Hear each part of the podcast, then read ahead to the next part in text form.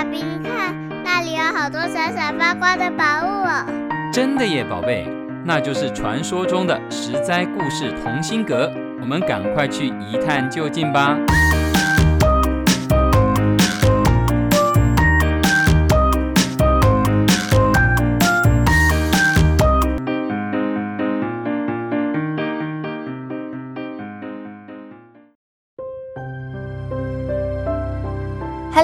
各位亲爱的小朋友们，你今天过得好吗？我是实在故事同心阁里把幸福阳光洒在你身上的桑尼姐姐。小朋友准备好要听故事了吗？今天桑尼姐姐要讲在日本流传很久的民间故事哦。很久很久以前，有一对贫穷但是心地善良的老爷爷和老奶奶。在一个白雪皑皑的冬天，大家都裹着厚重的大衣，说话嘴里都会吐出白烟。这一天，老爷爷出门到镇上卖柴火，在路上，他发现一只掉进陷阱、正在苦苦挣扎的白鹤。好心的老爷爷觉得白鹤很可怜，便停下脚步，解开陷阱。恢复自由的白鹤开心地在老爷爷的头上飞转三圈，离开之前还叫了几声，表达感谢。当天晚上，暴风雪一点也没有要停的迹象。这时，老爷爷家传来一阵敲门声。这个时间点又下着大雪，谁会来呢？老爷爷、老奶奶满脸困惑地开了门。只见门口出现了一个美若天仙，皮肤白皙的小姑娘，小姑娘说：“老爷爷、老奶奶好，很抱歉这么晚打扰。是这样的，我的父母过世了，本来想去投靠远房没有见面过的亲戚，却在大雪纷飞中迷了路。希望您们能好心收留我一晚。”老夫妻互相看了看对方，一起点点头。隔天，暴风雪还是没有停，雪越积越厚。小姑娘就继续借住在老夫妇的家里。期间，小姑娘乖巧细心地照顾这对老夫妻，分担了许多家事，两老都很喜欢她。有一天，小姑娘说：“与其要去找从来没有见面过的亲戚，不如就让我来当你们的女儿吧。”老夫妻开心地答应了。小姑娘就这样住了下来。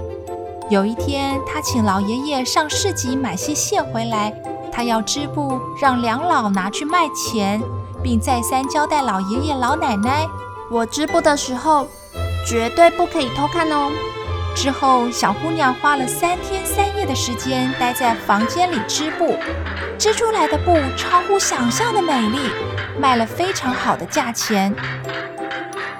老爷爷就再买了新的线，第二批布也卖得很好。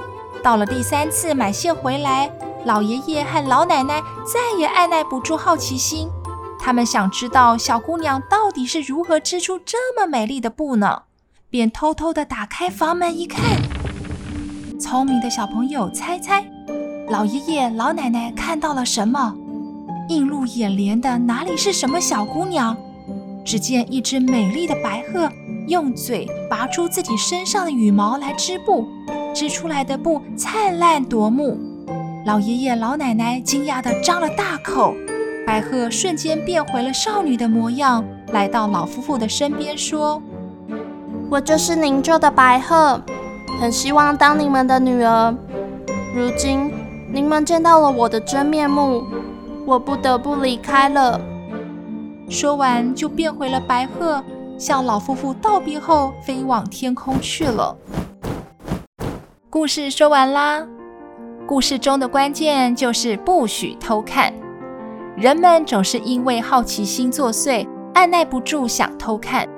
一旦触犯这个禁忌，故事就会戛然而止。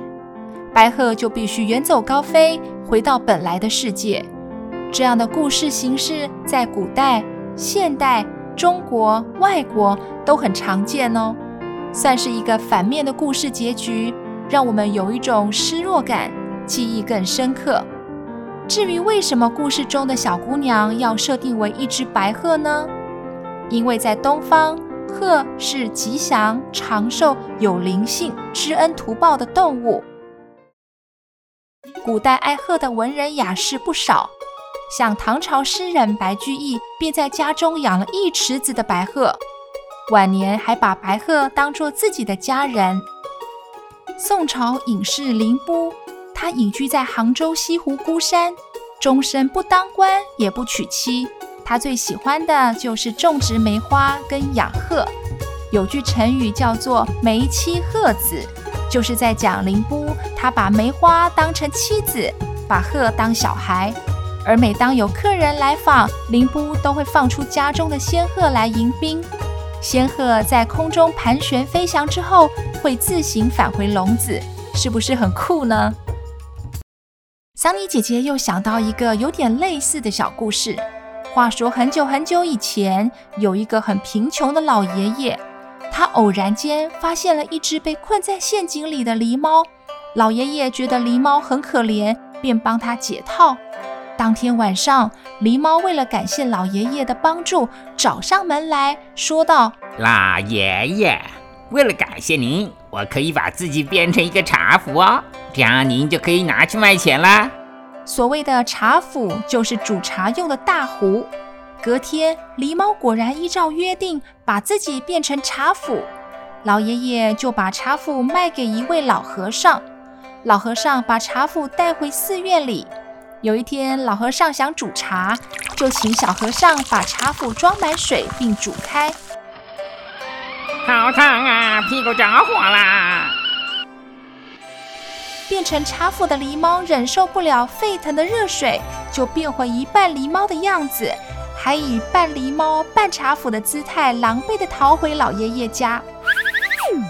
狸猫又向老爷爷提议：“这样好了，不然我把自己变成一个会走钢索的茶壶，这样您就可以变身成为特技表演人员，嘿嘿，让邻居们开开眼界，说不定会成功呢。”结果一试，果然大获好评，邻居们都看得目不转睛。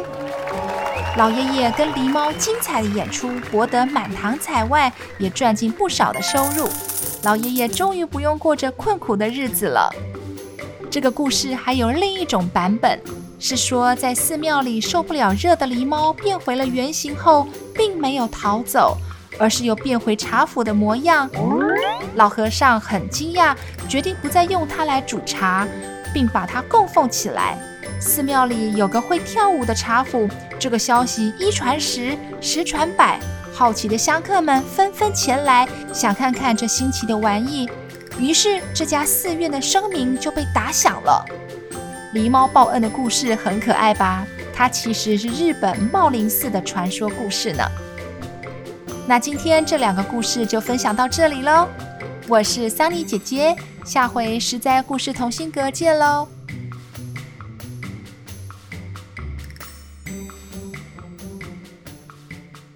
以上由实在实在网络教育学院制作播出。